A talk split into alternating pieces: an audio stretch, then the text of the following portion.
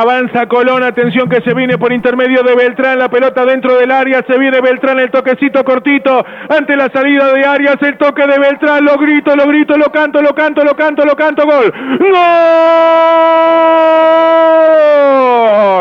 ¡Gol! ¡Gol!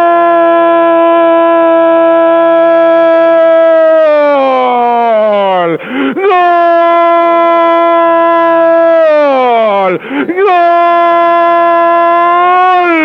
De Colón, gol de Colón, gol de Colón, gol del perrito Beltrán, gol del perro Beltrán, gol del cordobés, gol del ex hombre de River a los ocho minutos, a los ocho minutos del segundo tiempo, una jugada que parecía que no tenía absolutamente nada de peligro, un rechazo de un hombre en una salida desde la puerta del área del fondo de Colón, la reventaron hacia campo enemigo, picó y con una tremenda complicidad de Neri Domínguez que fue impresentable en su cierre ante la salida del chileno Gabriel Arias que quedaron a mitad de camino. El perrito Beltrán aprovechó y con un toque suave con pierna derecha mandó la pelota al fondo de la red y en el estadio Presidente Perón a los ocho minutos del complemento cuando Colón no la pasaba bien, cuando el cachorro Burián era figura por el tiro que le sacó a Chancalá y después por el remate que le sacó a Lisandro López. Por intermedio de Beltrán Colón se pone en ventaja.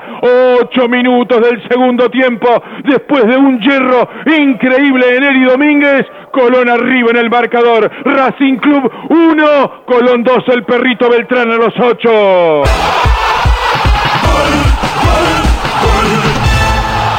sin hacer demasiados méritos, sin buscarlo en la elaboración de juego colectivo, en una jugada que tiene mucho más fortuito que consecuencia de la producción futbolística de Colón, un rechazo largo de Gonzalo Piovi buscando darle oxígeno al equipo, buscando reacomodar tiempo y espacio para reacomodar las piezas.